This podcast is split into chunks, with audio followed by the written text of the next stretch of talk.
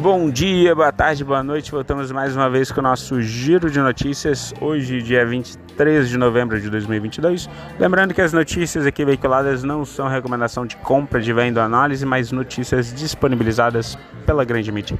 A Austrália está com uma alta de 0,7%, o Japão com uma alta de 0,61%, a China com os novos casos de Covid que aceleram fortemente, caindo 0,27%.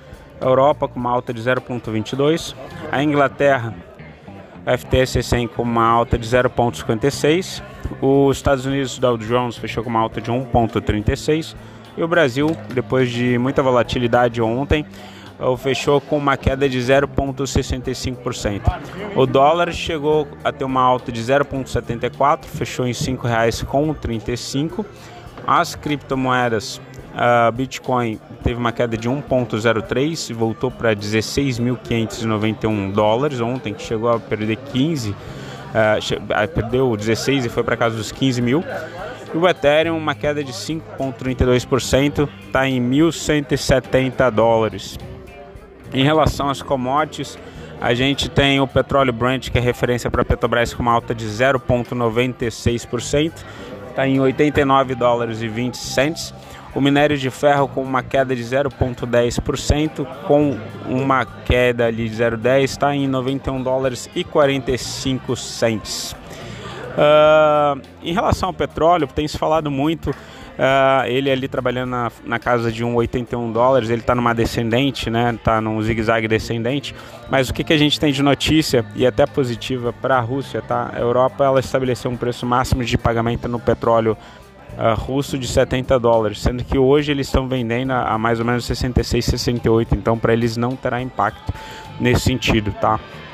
É, mas a queda do preço do petróleo é o que provavelmente vai nortear aí agora a inflação e taxas de juros americana, tá?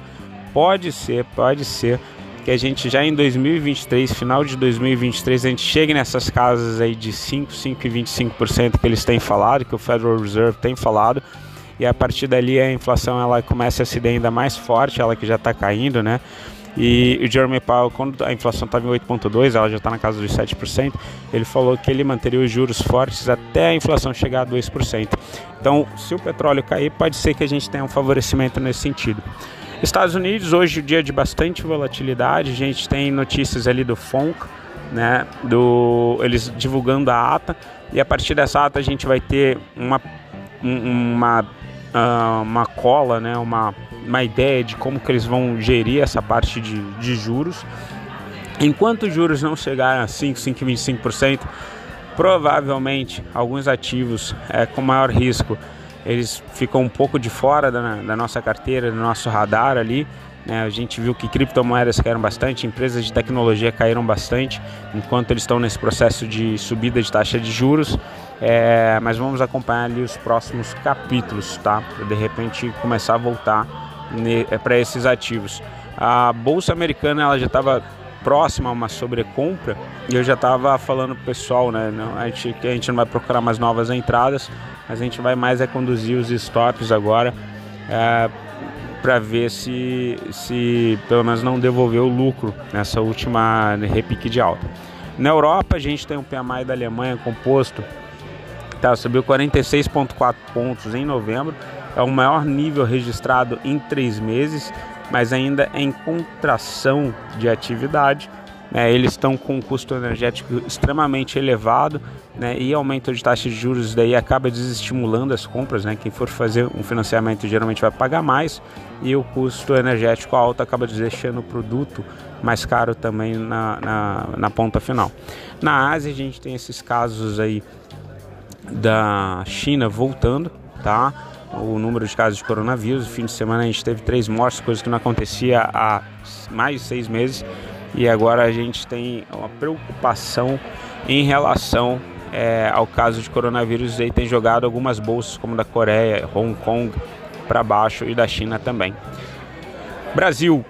No Brasil a gente tem uma situação uh, complicada ali, a gente tem greves de, de parte dos caminhoneiros, a gente tem algumas é, transportadoras que estão fechadas, o número de barcos nos portos esperando o embarque aumentam Tá? Em paralelo, a gente tem o PT discutindo ali o teto de gastos, ah, o Centrão, é, Simone Tebet, inclusive ali do, do, do PMDB, né, do MDB, falando que até liberariam é, esse aumento de teto de gastos, mas é, eles querem uma ancoragem, né? Eles querem que isso daí não seja uma coisa para sempre, seja uma coisa transitória.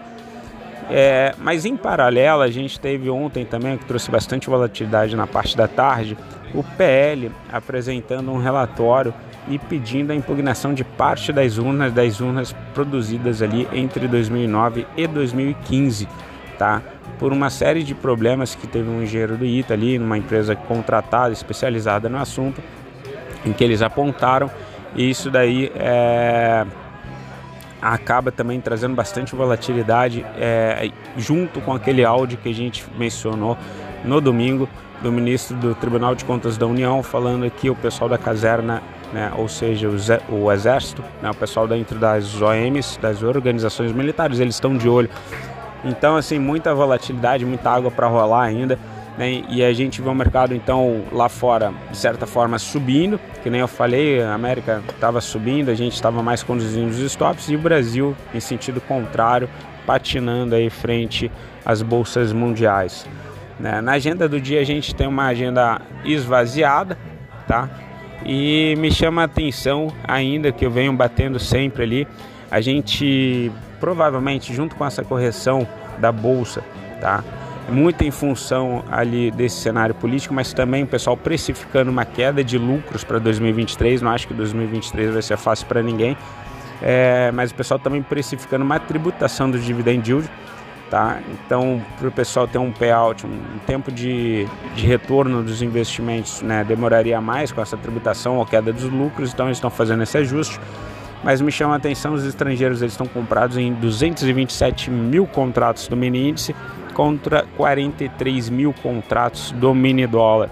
Tá? Nesse cenário, geralmente a bolsa vai para cima, não é o que tem acontecido.